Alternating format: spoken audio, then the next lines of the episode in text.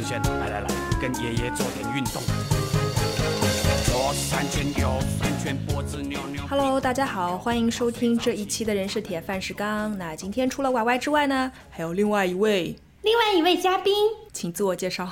那么这个老生常谈的嘉宾他会是谁呢？是不是听到这个声音一点也不意外了？天呀，so boring！呃，这个欢迎哈娜。那今天呢，其实是我们国庆假期的第几天啊？像我这种没有假期的人，我都不知道。第五天好，那在这个国庆假期的第五天，你们还有两天就要上班了，是吗？啊，不不不，因为我们是上期休憩的制度，所以我觉得太不人道，于是增加了一一天休假，变成上八休六，比较人道一点。就是你自己增加的是吗？对，对，但正常来讲的话，还有两天大家要上班了，是吧？嗯。啊，我好高兴啊！我还有两天就要放假了，放普通的周末。好，不知道国庆已经过去五天了，你的这个腰围长了吗？咱也不知道，咱也不敢量。一般像这样敏感的问题，不会在公共的场合去讨论它。对，让我们一直处在混沌的幸福中，这是我们幸福的秘诀。我不知道你会不会有这种感觉，就是我以前可能因为我现在就是在香港的话，这种七天七天的假期越来越少了，哎，不是越来越少，根本就没有了。回想一下的话，以前可能印象比较深刻，比如说春节，基本上那一个假期里面啥也做不了，就是吃吃喝喝、睡睡玩玩。我不知道你的现在这个假期的日常是什么样子的。对，因为口罩的原因，所以我们现在都都提倡不要到处乱跑，不要给大家添乱，所以就还是在原地过节。那我们就肯定就是在北京周边玩一玩，比如说昨天我们就去了北京野生动物园，然后呢，你知道我们排队排了一个看老虎嘛，排队排了四个小时，从三点半一直排到了七点半。然后这个过程你知道最气的是什么？嗯，是我发现我的微信运动只有八千多，哦，因为都是站着是吧？对，还没有占领我的 微信排排行榜。好那然后呢？排队四小时看老虎多少分钟了？看老虎二十八分钟啊，因为老虎都差不多要睡了，而且白天白天如果呃能够进去排到的话，那你能够投喂老虎啊，但是晚上的时候只能够看看有哪只夜猫子老虎还没有睡觉，就可以慵懒的打个招呼，就原来火速的离开。嗯，老虎是有饮食习惯的，就是晚上过了一定的点儿之后就不再吃东西了，他们不吃夜宵。对，一个冷知识，八点的时候老虎已经睡觉了。嗯，那呃，我不知道，那吃吃喝喝多吗？吃吃喝喝其实有刻意的控制啦，就是害怕自己的腰围有一些惊吓到的变化，比如说已经换季了嘛，这两天疯狂降温，然后害怕到秋天的裤子突然发现集体穿不上了，所以有刻意的控制，把一天三餐控制到两餐，那就省了早饭呗。对，早午饭合在一起，俗称 brunch。好呀，我我自己想的时候，有的时候我在假期期间啊，尤其是春节，可能吃吃喝喝更多的时候，当然国庆其实也是了，还是在疫情之前，可能会出去找朋友啊，去旅游啊，或者是朋友来玩啊之类的，所以经常就会吃很多。那那个时候就是总是半途的时候，可能到个三三天四天的时候，就要想说，哎，不行，这样下去不行啊，得控制一下这个体重，或者是要增加一下运动啊。我不知道你会不会有这种想法？太有了，比如说今天吧，哇，刚才有一个外星的小猫在说话。我要把我们家猫放出去，你说。比如说今天呢，我就觉得昨天有些太罪恶了，就是吃了些东西，大吃，特别是我九点半才开始吃晚饭，还记得吗？我们八点还在看老虎，然后又开车六十公里回到家之后，九点半才开始正式的吃晚饭。我今天早上我就觉得特别的不应该，然后早上吃过了早饭之后，我就中午一直到一点半都没有吃午饭。然后就觉得说，应该我这一顿应该做一下节食的运动，然后等到了下午三点半的时候，又开始吃，嗯，鲜串的羊肉串啊、拉面啊，还有一些蔬菜呀、还有煎鸡蛋呀、这些东西，就觉得说，嗯，毕竟人饿坏了胃也不好。我觉得我每次假期就是想到要唉控制一下体重这个事情的时候，我会我就会觉得很困难。我不知道是不是因为在这个假期的这个氛围当中，所以经常就是以怎么怎么说呢，一一日三餐为这个锚点，就吃完中饭就要想着吃晚饭，吃完晚饭就要想着明天吃什么。呃，就算是自己想要运动，或者是自己想要有意的控制，好像都很难。就是虽然脑子是理智的，但是我的嘴啊，我的胃啊，就是完全不受控制，就是想吃，就是想吃。即便你不是很饿，你就会觉得说，哎，是不是在这个氛围大环境中，自己还是应该要多吃多喝，然后把其他事情留到节后再说吧。多吃多喝的时候，就要问自己说，大大过节的，总不能饿肚子，是不是？用大过节的可以解释一切多吃多喝。对的，对的，对的。对我一直在努力回避一个事情，就是节前我们公司非常应景的发了一个万米跑的一个邀约，因为我们公司是有万米跑的这种传统、优秀传统，对，磨练我们的意志，对，锻炼组织的凝聚力等等。然后我们上一次万米跑是在二零二零年的春季，好像是。是你上次在节目里说你跑完了 之后没肉吃吗？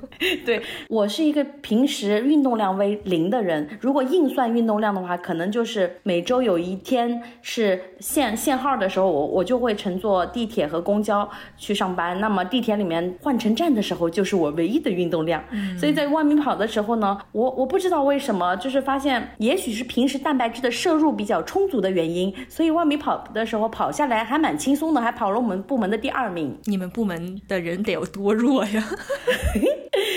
对，就是大家可能早就放弃了，很多人在走路，但是我还是很勇猛的在往前面跑，毕竟胜负心比较重，你懂吧？嗯，但是我觉得一般这样跑完了，当天可能还行，最痛苦的其实是之后吧，就是 第二、第三天啊什么的。对，后面会有一点腿抬不起来，但是那都不重要，因为最时间会治愈一切的。嗯，对对对对对。而且你知道吗？我们公司竟然会在每一个人的公司的通讯录的个人界面里会备注这个人万米跑的成绩，可不可怕？哎，那我想说，如果说请。假就像我这种不想跑万米跑，然后想请假的话，是不是就会说这个人取消资格，或者是没有完成之类的？就可能会收到一些同志们来自心底的白眼，就会说，哼，娇滴滴的干什么呢？那所以平时呢？平时你的微信步数是多少呀？啊，我昨天已经是八千了嘛，已经是历史上的巅峰了。一般都是在三百八或者四百五这样子，比较稳定的三位数啊。嗯，厉害厉害。你呢？你的微信步数是多少？我已经很久没有看过微信步数了，因为我我大概。是关闭了吧？因为那个我的微信步数里面全都是我爸我妈，然后他们就是还有一些亲戚朋友，人家退休了嘛，没有事情干嘛，每天就是为了这个步数而而而走路，你知道吗？吃完饭就去广场上走啊，一圈一圈的走啊，一圈一圈的走。我就有很多的对，有很多的资深人士都是会把走一万米作为一个很有荣耀。如果坚持走一万米，就更加似乎拿到了这种长寿的一个嗯一个保证，一个长寿的什么直通。卡长寿的 conditional offer。不要轻做深呼吸，学爷爷唱唱跳跳，你才不会老。笑眯眯，笑眯眯，做人客气，快乐容易。爷爷说的容易，早上起床嗨啾嗨啾。不要乱吃零食，多喝开？那我们其实就 Q 到了一个话题了，就是说俗话常说，对吧？管住嘴。迈开腿，我好怕我说错，因为我老是想说 管住腿，迈开嘴。当然，众所周知，一般的俗话都是大家做不到的事情。对对，那我就先来说一说我的运动体验吧。我们就分两趴吧。今天一部分就是这个迈开腿，对吧？做做运动，然后另一部分就是要管住嘴，就是不要吃那么多，或者要吃的更健康。那我们先从这个啊迈开腿开始，有请。我们公司呢是会给一个健身卡的，所以呢你是可以拿这个健身卡去这个健身房上课，或者是用它那种器械啊。我就是觉得说公司给了这个卡不去运动，好像有些浪费钱，所以呢我还是会。你哎呃冒昧的说一句，您您恐怕有一些穷鬼思维吧？对，是的。然后呢我就想说，哎呀，就是多浪费啊，对吧？就是我还是会象征性的去那么几几次健身房这样的。那我自己呢是比较少去用什么跑步机啊。啊，或者是练器械啊什么的，你知道为什么吗？不知道，因为呢，尤其是练器械的地方，就是我总发现你在那练的时候，就会有一些莫名其妙的大哥就走过来说，你知道吗？你这样练姿势不对，我来教你。哈。真的吗？是因为长得好看吗？因为我从来没有遇到过这样的大哥，因为我只会遇到说需要私教吗？多少钱一一个小时那种？对，有一部分人是私教，就是那些那种私教，他看到你在练，就会讲说，哎，你这样不对，你这样会很不得要领，然后其实你是得不偿失的，对吧？那另一部分就是我不知道，就是有一些迷之自信的大哥，就会觉得自己好像练得很厉害，然后就会说，哎，我来教你，你这样不对的。我也不知道他是为了满足自己的那种虚荣心啊，还是想找人搭讪，我不太清楚。有点可怕。我刚开始还以为。你害怕捍卫什么的。还好还好，都去了健身房了，估计也很难避免。嗯，那所以我一般就会去用这个健身卡去约一些课啊什么的，就他会有一些老师带着你要做做拉伸啊，或者是做一做什么呃力量训练啊，就举举那挺好的呀。对对，杠铃啊，或者是比如说做一些那种徒手搏击那样的训练。你会不会觉得，就是操课教练说话的时候都充满了港台腔，然后都会有一种就是莫名的喜感在脸上，面部表情超丰富？还真的不会，因为大部分人都是印尼的教练，就所以他们都讲英文的。如果是这样的话，那你就需要来到我们的内地的超级星星来过来看一下，所有的人，everybody 就说一些很快的那种话，让你感觉到很兴奋的感觉。哦，我可以想象出来，就是再配合着一些什么闪烁的霓虹灯之类的。就有很多的那个 Chinglish 在夹杂的那种，但是声音的腔调是那种超级奇怪的娱乐腔。Oh,、i know。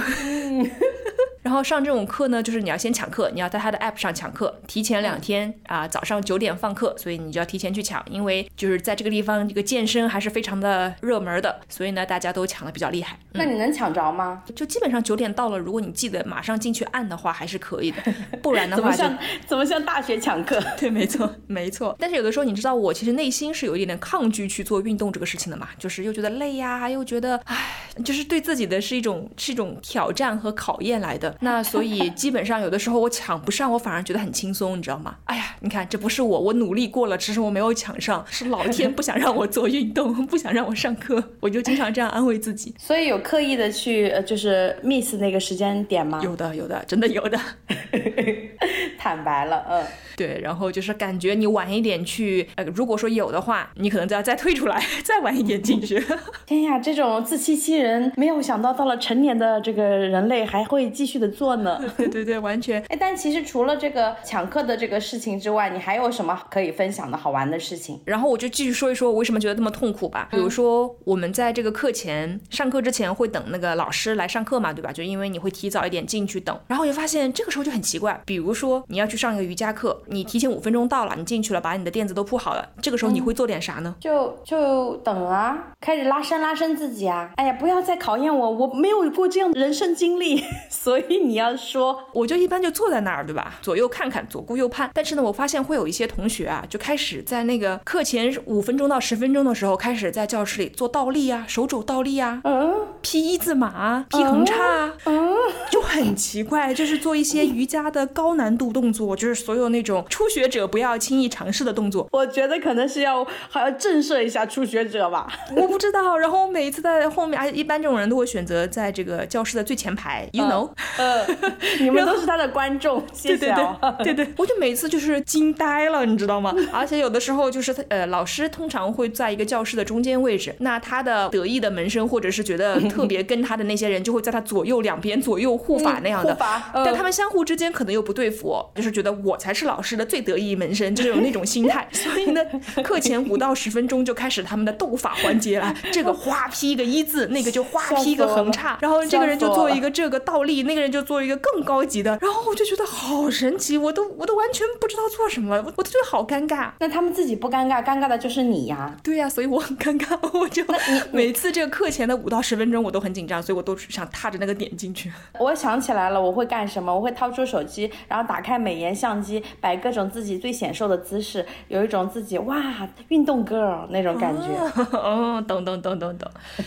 可能具体到上课的时候，我也会觉得很痛苦吧。比如说，一个就是你刚才说到的体臭问题。呃，如果是上瑜伽课的话，你不是要有垫子嘛？你趴在垫子上，你做那个婴儿式的时候，你发现，嗯，为什么这个垫子有一股臭味儿？但也许是橡胶味，有没有可能？不不不是是脚臭味儿。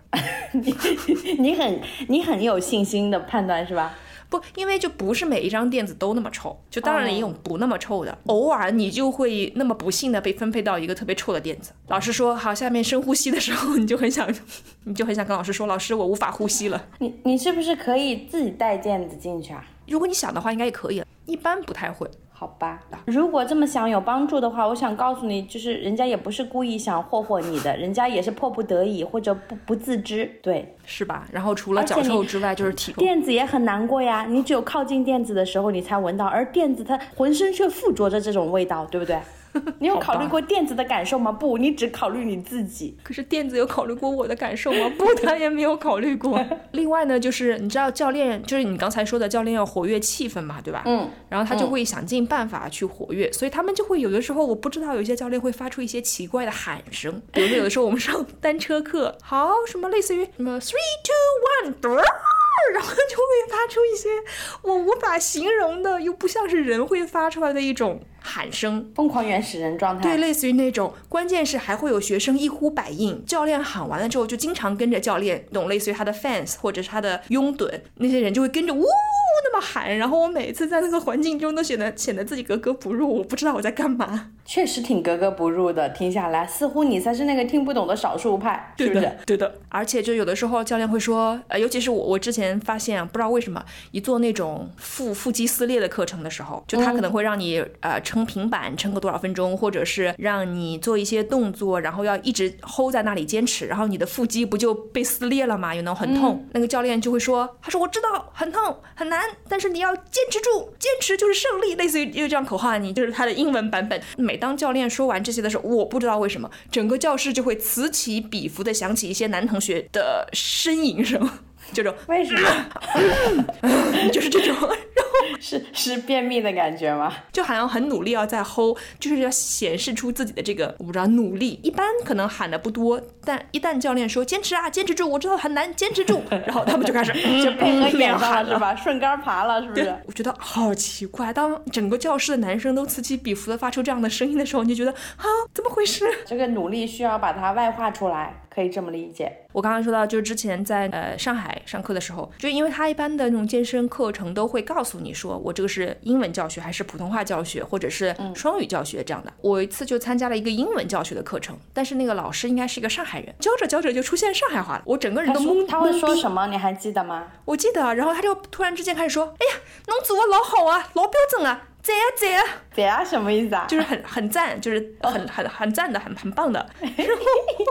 哎，我当时的语言天赋好厉害，除了说粤语，上海话也 hold 得很不错。呃，可能我只说我会说的吧，然后我就整个人就是嗯大脑一片空白，因为在那个课上还会有一些外国外国的一些，因为他你说你是双语教学或者是什么的，就会有一些外国人会去报这个课嘛，对吧？我就当时整个眼睛看着我的外国同学，就是我想他们是满满脸懵逼，就不知道发生了什么。呃，一般好像就是说自己的家乡话，就属于真正发自内心很很开心或者情绪饱满的状态下，就会说起家乡话的。真的吗？也许老师不是故意，嗯，我以为老师是故意的，想展示一下他的，他不但会英文，也会普通话教学，还会上海话教学。三语课堂是吗？嗯，能做呀，能做啊，做好啊，就天天这样。然后我觉得，好搞笑啊！我可能最喜欢的就是，比如说，如果上瑜伽课，我最喜欢的就是最后的大休息。你们大休息有几分钟啊？你说大休息，看看教练，有的时候他会结合大休息的时候呢，也会让你做一些那种冥想，那样的话可能就会时间长一点，比如说最后十五分钟这样。但也有些就比较短，可能三分钟这样。但你很能很容易想象，如果是十五分钟的话，会发生什么？就会打呼噜啊，肯定的啊。对啊，就基本上当你到五分钟之后，这个教室就此起彼伏了，会有一些呼噜声出来。就我我觉得一直到现在我都理解不了，就是每次我自己也是上瑜伽课的时候，最后一般我们是五分钟，怎么就会睡很快进入到深度睡眠？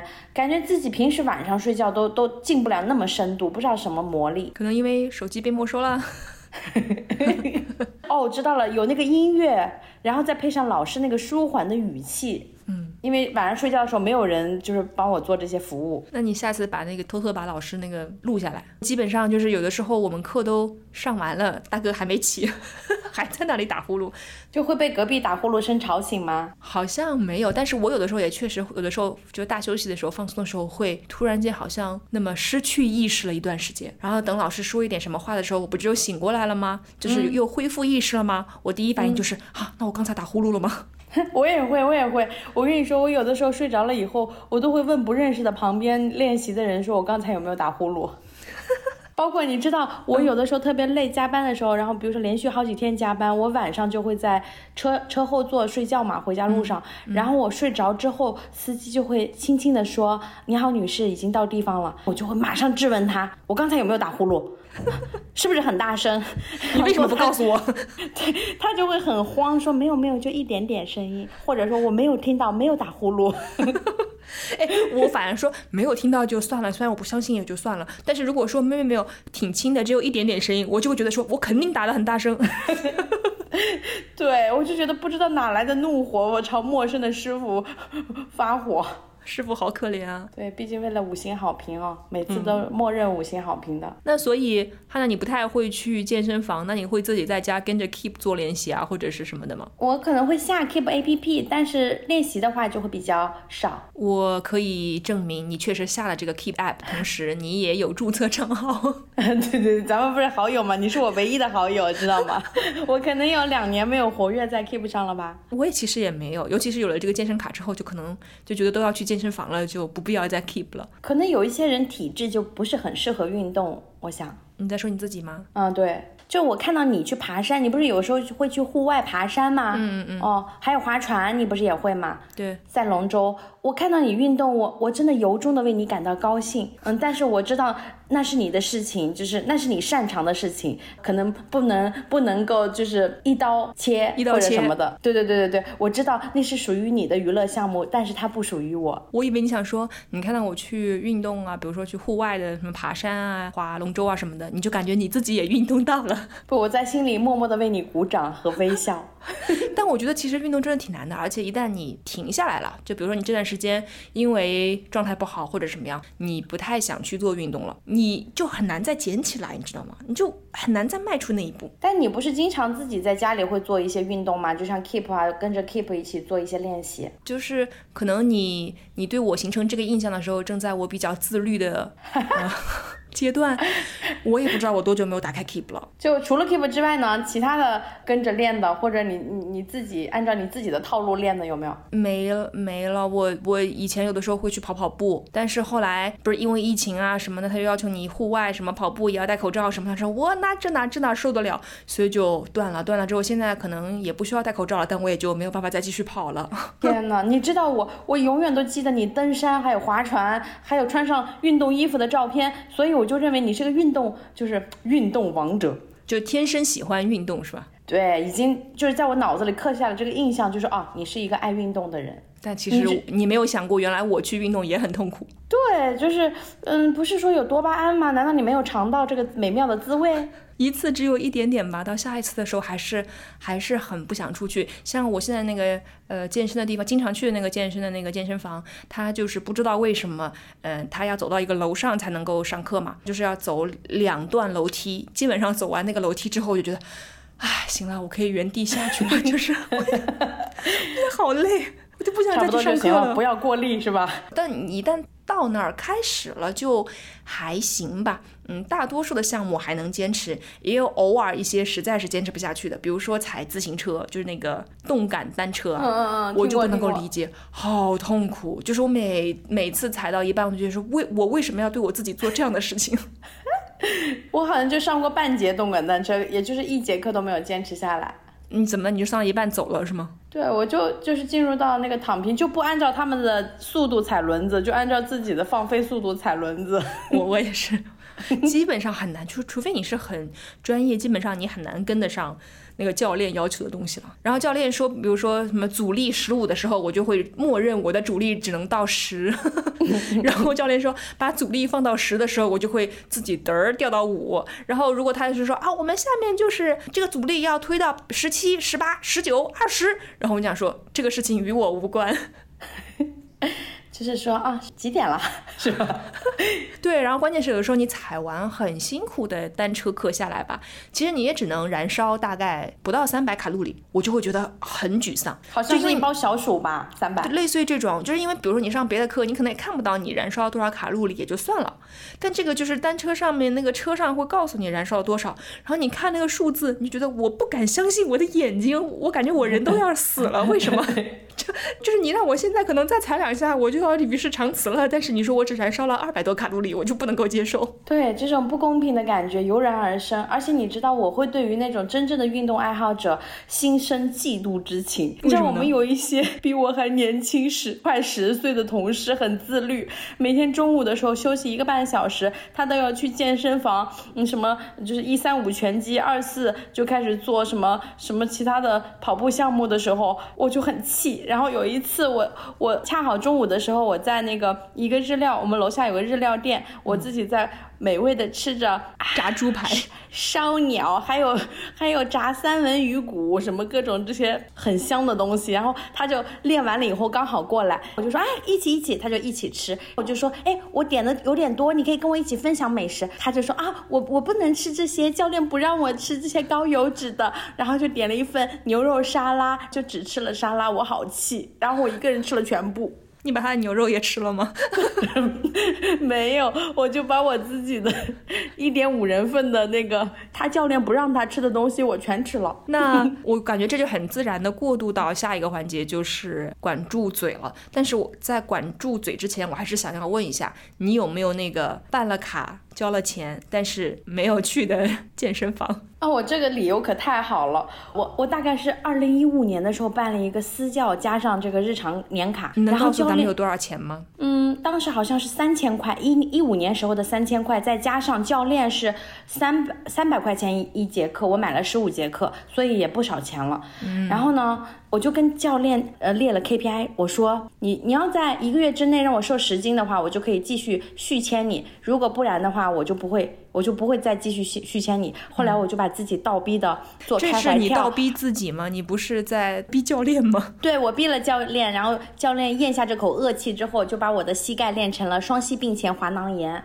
然后我就去医院。再说一遍，再说一遍。双双膝并前滑囊炎。就是我的膝盖练废了，然后就去医院看骨科了。看完了以后，那你能先告诉我你有啥症状吗？就是我台走上台阶的时候，发现不得劲儿，就是有痛的感觉，然后不敢使使力气。嗯，就感觉我 你生病了。对，就是不行了，就是。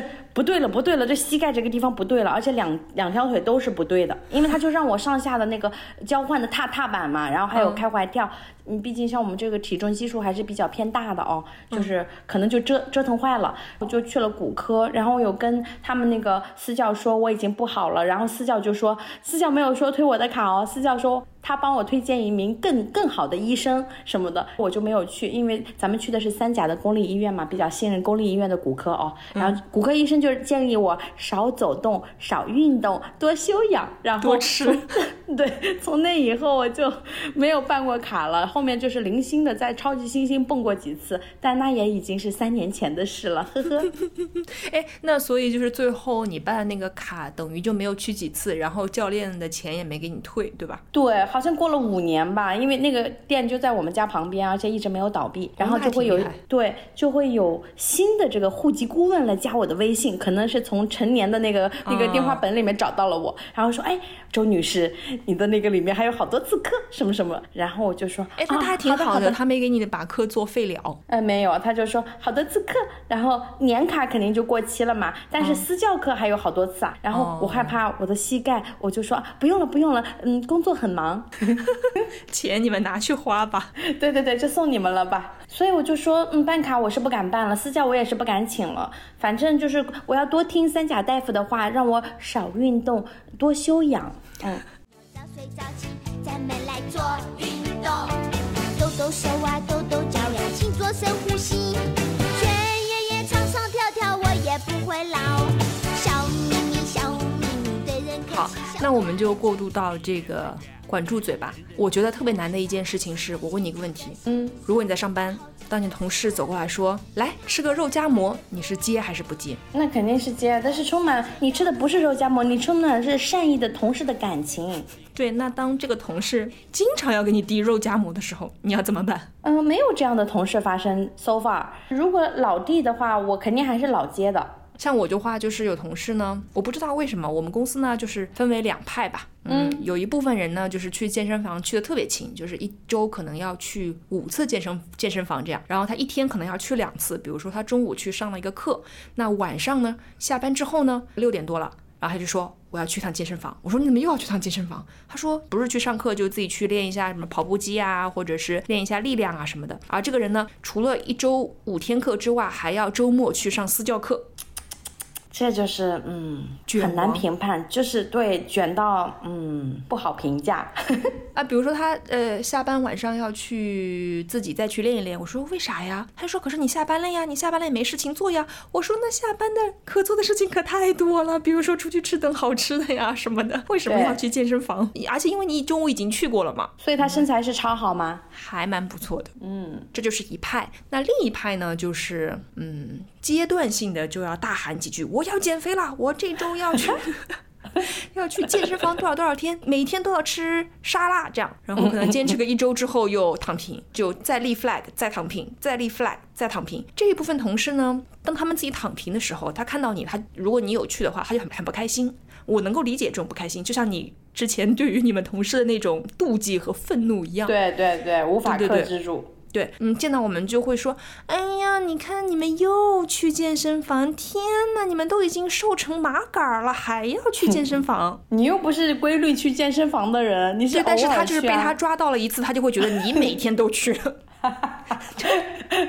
所以要记下来小本本吗？对的，要记下来。他就会这么阴阳怪气的说啦，然后呢，他就会经常说，你都快瘦没影了，来，我们点一杯奶茶补一补。就是他自己想喝奶茶，然后他就是发动大家一起喝奶茶，说喝奶茶吗？喝奶茶吗？喝奶茶吗？然后大家可能会说，哦，不喝不喝，不用了，谢谢啊，OK 的，不用了。然后他会说，啊，你们真没意思，你们怎么就是这么无聊？但是我想跟你说一个事情啊，就是我旁边就是我老我的新任老板，然后老板呢就是对我比较关心，经常要跟我分享他的食物。这个时候我如果不吃，就很显得是吧不不给，面子是吧？对，不给面子，我就会说啊啊，谢谢谢谢，嗯，然后就放在那里，偷偷的，就是装到包里面带回家给我们家小孩吃，因为听说小孩热量的消耗是很快的，对吧？然后，然后还有一一些就是，嗯，他有的时候会给大部门四五十个人点奶茶，我我平时喝奶茶很少的，而且都一定要就是完全不放不放糖啊什么的，我发现大。大家点的全部都是那种满糖、标准糖还是什么什么的时候，而且你会觉得你自己要，比如说低糖或者微糖，是不是觉得自己很矫情？不会不会，我觉得上了岁数，这个是基本操作。以后我们也要吃低糖的月饼了哦。然后，然后我就会趁着私下没人，把那那个东西喝的差不多，呃，喝的大概差不多百分之十的时候，然后就偷偷的呃倒掉。还行啊，那你喝了百分之九十不是吗？就我我能尝出来那里面全是糖水味儿，就是糖精味儿。毕竟我们之前也干过餐饮，就知道这个里面的料的情况，就感觉到哦，可别可别再喝这些没有必要付出的这个卡路里了。不然就要像我一样踩单车踩一个小时，我，四十五分钟也只能消耗二百卡，还不够一杯的奶茶。对我宁愿就是直接忌糖甜食，然后我都不要运动，这是我的选择。那所以你在你觉得你自己在管住嘴这个事情上做得好吗？我就只有一件事做得好，就是我不爱吃甜食，那这是。天生的，对吧？对对对，我我觉得甜甜的东西所以特别也不是你做的好，只是你的基因好。对对，我的基因只有这一件事做得好，其他的事情不管说食的食量啊、吃饭的时间啊，全部都是不及格的。说说，比如说，大家都知道有一个疯狂星期四，是吧？疯狂我每个星期四啊，我 我基本上每个疯狂星期四都要去店里面光顾的。然后光顾完了以后，一看到打折我就忍不住，然后我就会买很多的蛋挞，还有炸鸡，拿上来给小伙伴们分享，全组发发发，各种发发发，听他们说那你不就是我那个同事吗？就是 对，我不问你们哦，我直接买回来，然后塞给到大家，大家都会快乐的说一声啊，谢谢哈娜姐。然后他们就偷偷吃了百分之十，就把剩下的百分之九十都扔掉了，you know？没有没有，这个是你要知道，这个东西是在下午的四点半到五点之间，所有的人都抵抗不住这个诱惑的。嗯，所以我就是觉得说这个动作就是嗯不是很好，自己也会自己也会吃双人份的，忍不住的。嗯，而且呢还会就是互点咖啡，互点奶茶，就是小姐妹的情谊，你知道吗？就走，就是咱请你喝杯咖啡是吗？对我，我我的同事会告诉我说，上午十点钟会跟我说，今天的咖啡不要点，我已经安排了。然后就是 哇，安排的是什么口味？我好期待！一般他们都会 安点一些排那种花哨的口味。对花哨的，什么糖浆也很多，奶也很重的那些。嗯，为了我就想插一句，我不太关事，但是你说到花哨的咖啡，就是我一直印象中呢，对于那些我感觉老外喝咖啡，就是在我脑海中哈，就是刻板印象，他们都是喝黑咖啡，就是很酷的，我不要加奶，不要加糖，不要什么都没有。然后我记得以前我刚工作的时候，就有个美国大老板过来公司跟我们 CEO O 在早上可能七点多的时候开始了一个会议，啊那个时候呢，我是我们就是公司去的最早的人，整个办公室没有其他的人。突然之间，我们 C O O 冲出来说：“你到楼下星巴克给我去买杯咖啡，要 caramel macchiato with extra cream。”嗯然好后好听哦，什么意思啊？焦糖玛奇朵加额外的那个什么奶油，然后我就整个人懵了，就是我从来没有接过这样 fancy 的 order，你知道吗？就我到了楼下，我就跟他说，我说要焦糖玛奇朵，然后还要加额外的奶油。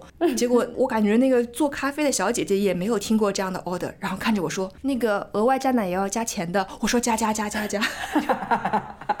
连说了七个加，毕竟是大老板，是不是？大老板，大老板，我只是插一个，你说到花哨的这个咖啡，我突然间想起来的。这让我有点好奇，可能节后的第一杯咖啡，我就要试试这个大老板专享口味。对你一定要加上这个额外的奶奶油，你值得拥有的。我我我不知道，到时候我量完了腰围再决定，好不好？不，或者你这样，你买一杯，然后你再给你的小姐妹带一杯，说今今天的咖啡我安排了，是那个美国大老板同款。笑死我！还有一个我想说，就是我们不是有的时候会集体加班嘛？集体加班的时候，我们就会疯狂点夜宵。哈娜姐就会给大家安排加班的。你知道有段时间是麦当劳和肯德基都出了加班夜宵嘛？什么鸡架子呀，什么之类的。为什么听起来这么心酸？对，我就要点夜宵给大家吃，所以我就发现，而且越是加班的时候，晚上就越不会在意说到底会不会胖的问题，他要解决情绪上需要得得到一个发泄的入口，那就是挥霍我们的卡路里的余额，甚至让他 把卡刷爆，是吧？对对，变成负值，吃到明天去。我就会发现说，点外卖太容易让你是吧，小手点一点，然后马上就，因为其实我是不平时不怎么逛电商啊，不不怎么，不管是不不怎么网购，但是呃外卖我就点的很很爽快，而且我是、我估计我已经被外卖平台标标记为嗯那个高消费用户了，所以经常给我推荐的都是呃客单价很高的，知道你有这个消费能力了，也有这个消费意愿。主要是习惯恩格尔系数比较高，那请问要消耗多少钱？公司报吗？都不报的，没有报过的。就是大家都得靠着哈娜姐了，是吧？就是哈娜姐也是个性情中人嘛，哦，然后就蛮蛮可怕的。就是那天我上个月我八月份哦九月份，我一看我的外卖消费达到了一千九百多，然后我就在思考，可是我一个月不就只上二十二天班吗？所以我一天是花九十块钱点外卖吗？好可怕。但主要不是你一个人吃嘛，还有还有咱们组里的同手足嘛，对，所以我就觉得自己应该更加不配吃晚饭了。这是从经济的角度是吧？对，是的，决定下个月控制在九百以内。那其实你从小到大有没有就是想要，或者是有没有在什么特殊的阶段会想要控制体重啊，想管管住嘴啊，要要要不要吃那么多啊之类的？那少女期间肯定是要管住的呀。我记得十八岁我上大二的时候，我就开始对吧？人家都会有一些喜欢的对象，然后就觉得要把自己变得更完美，就是更瘦是呗？对。那个时候明我要我们要说一下，这个这个观念非常不好啊，不要学汉对。对对对对，后来我就长大了，发现这种迎合呀，什么觉得自己不完美不好呀，男性凝视啊，是吧？对对对对对对对，就是想要符合传统中的这个白幼瘦。呃，那个时候还是十八岁，所以还是很年轻的，就是不太太懂事，想迎合这种主流的审美方向。嗯，其实那时候我就好像是一百斤以内。但是我就还是努力的，觉得要让自己配得上喜欢的人，就开始每天，我记得有的时候我一顿饭只吃几个卤海带，就开始疯狂的去游泳、跳操，让自己看得更加嗯有吸引力。然后那时候我就瘦到八十五斤，我的，天呐你！不就瘦成个闪电了吗？瘦瘪了，就是瘦干瘪了。然后后来我意识到，哪怕我到了八十五斤，我的脸也是一样的宽，我只不过我 我脸脸上的胶原蛋白会流失，然后变成凹下去的一个盆地状态。发现并不不好看呀，所以就丧失了日后的减肥动力。知道了自己八十五斤的样子，其实也没有多加分，从气气色上还会减分。这就是上大二的时候，十八岁是我的一个控制饮食的一个嗯不懂事阶段吧。我你这样说，我有印象，就是我大一刚去北京的时候，就因为家人不管着你吃喝，然后吃的也比较没节制，半夜要去吃个全家桶之类的，肯德基全家桶之类的，我不是吃的很吃到一百二吧，嗯，然后我的脸很圆很圆，就是你知道我们班有一个男生，当时他可能一米八几吧，是那种特招来的，然后他就会骑，有一次我在路上走路，然后他骑车走到我旁边要跟我打招呼，他跟我打招呼的方式是把他那张，因为他人很高，他手很大，right，就把他的手放在我我的脸前面，说天哪，你的脸跟我的手打开了一样大，我记到了现在。天哪，那你的回应是什么？我我已经不记得我的回应了，但是我就一直记得这这个，我感觉像是某一种伤害。不是你一直记得，说明它对你来说还是造成了一些的长远的影响的。对，然后之后我就有就是想办法去控制一下自己的饮食，然后多增加一下运动，这样。感谢这位普通的男同学，一句话原来有这么大的威力。那你用了什么方法可以让自己从一百二回落呀？我好像没有特别，就是哦，找了一个同学一起晚上去围着操场跑步，但是也没有怎么大汗淋漓。羡慕年轻的新陈代谢，可能你就是暂停了晚上的全家桶而已，是吧？对对对，有可能，就我没有再去吃全家桶。我知道这个实在有点过分了，对对，新陈代谢真的是年轻的时候达到鼎盛时期，然后后面三十以上以后，你就会发现明明吃的也不多，可是它还是多了。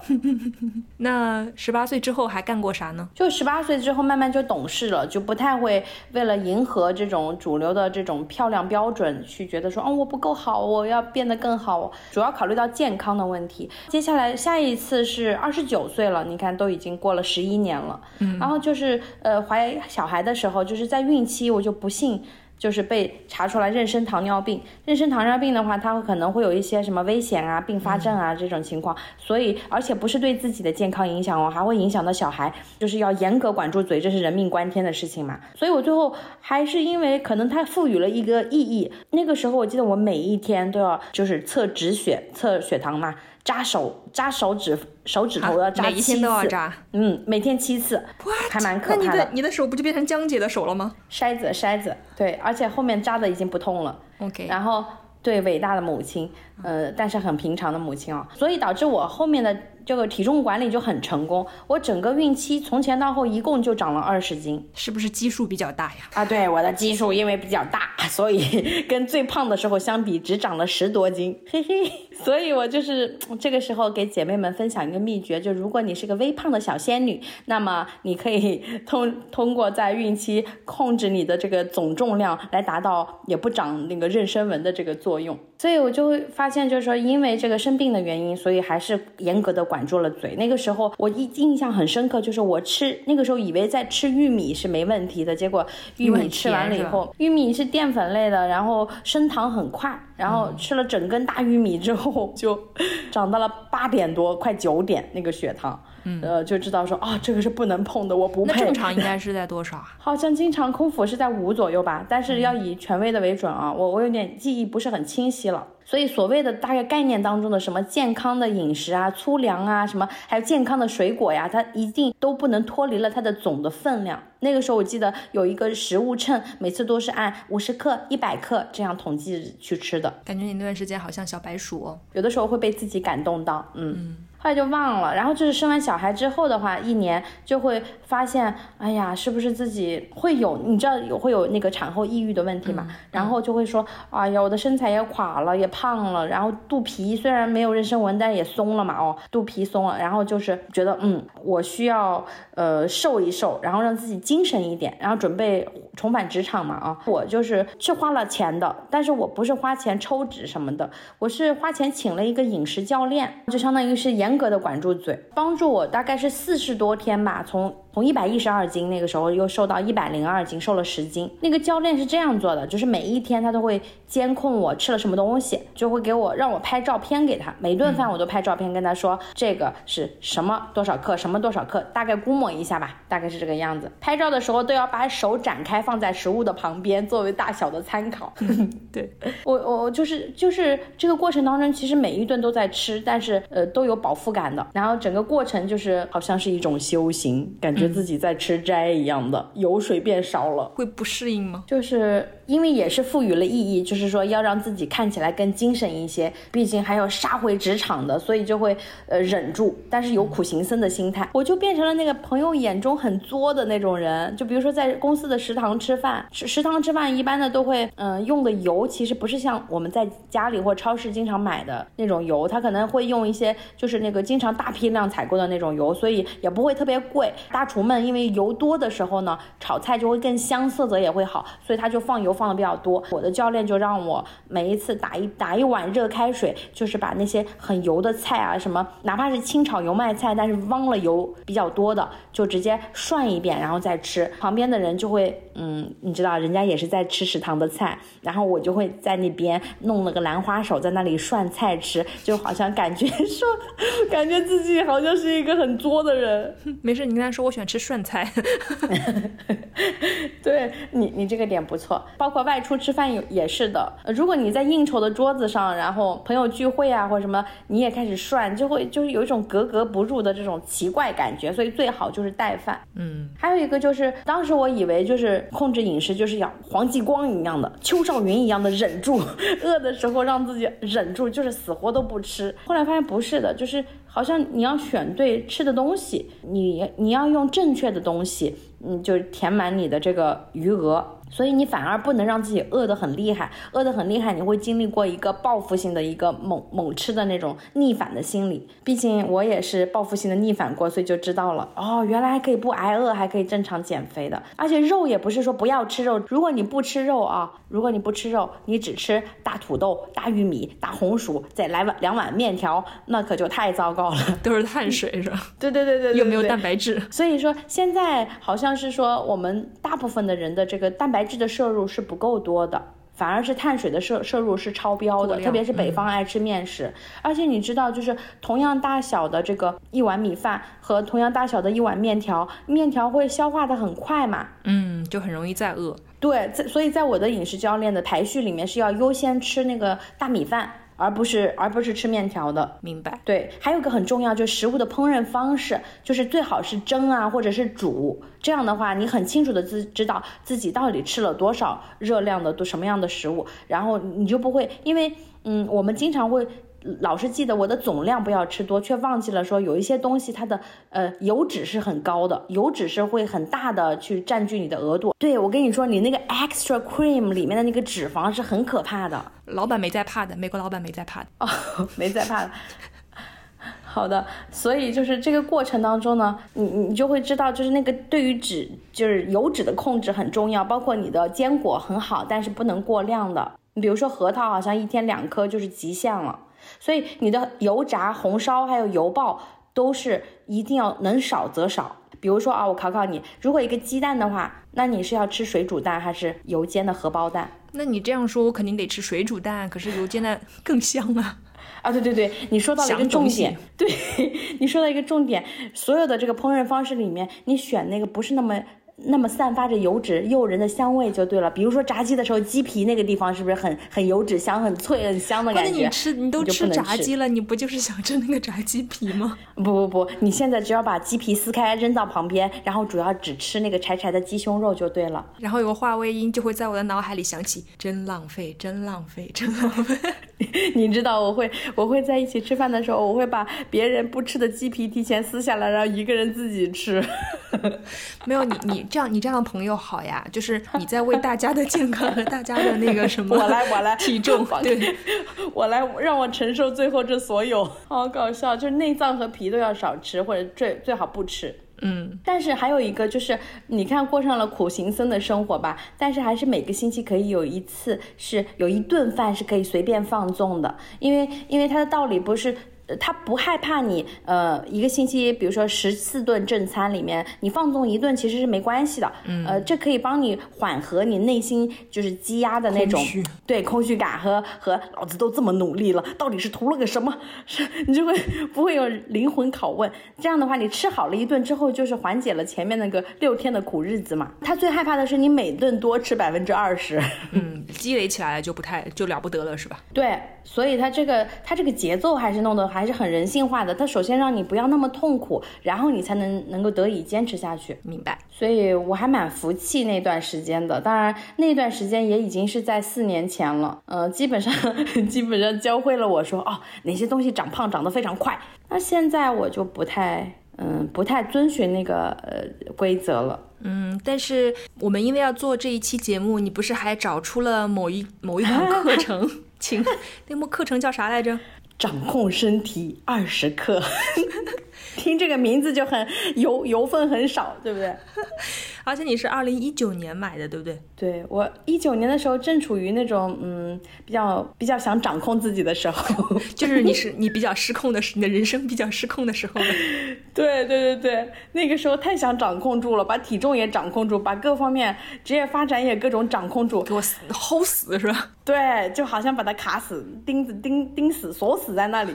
嗯，毕竟已经不是三十一岁的那个年龄段了，所以到了三十大几的时候，就开始读一本新的书，叫《沉浮实验》，就是该来的它总会来，就是来什么就让它发生吧。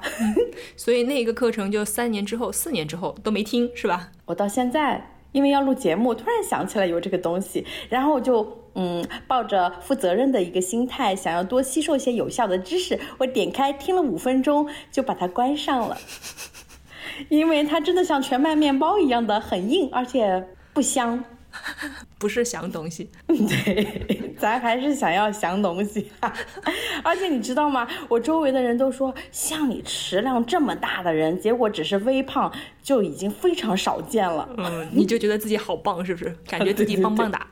对对，有那个漏斗原理。我觉得我的，我就是我在我的这个大的食食量基数的情况之下，还还没有完全的失控。那所以你感觉你自己现在和你的体重啊、你的食欲啊是一个啥关系呢？我食欲真的最近好像有一些食欲的减低，因因为好像上个上个月吃撑了几，连续吃撑了两三顿以后，发现一直在打饱嗝，饿的时候也在打饱嗝，然后然后然后就是可能消化和肠胃有一点问题，是不是？就是我的肚子和我的嘴之间就是没有达成一个谅解协议，对，所以就没有没有自洽。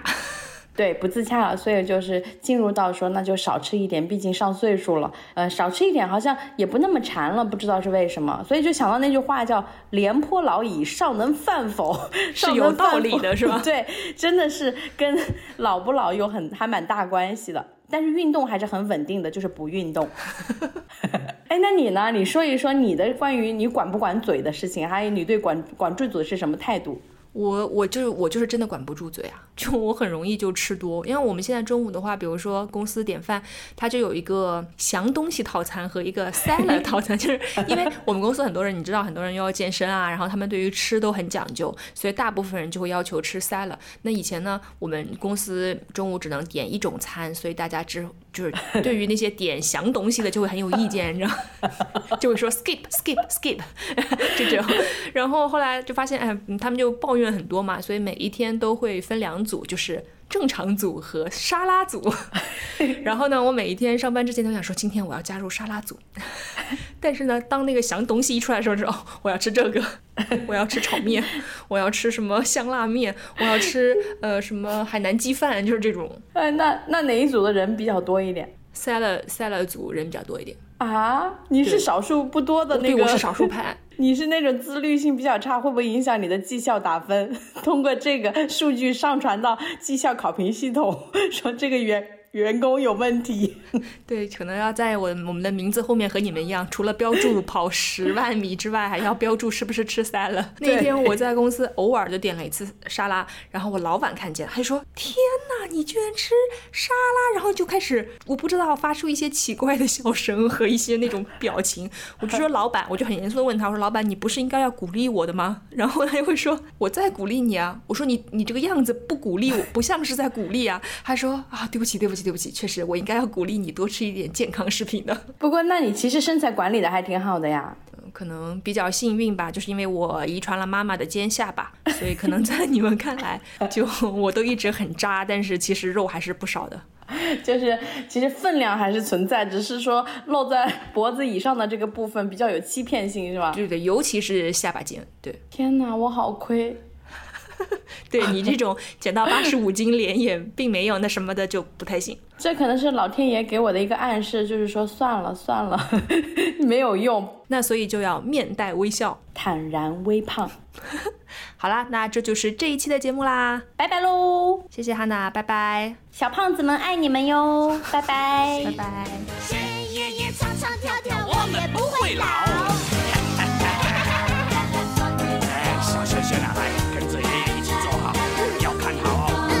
所以我们把那句话说完。我说面带微笑，你说啥？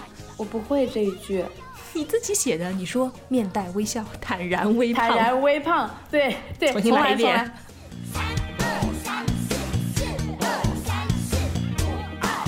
这种其实你的 extra 什么 ice 不是 extra ice cream extra，你的那个咖啡的 extra 屁股扭扭，早睡早起，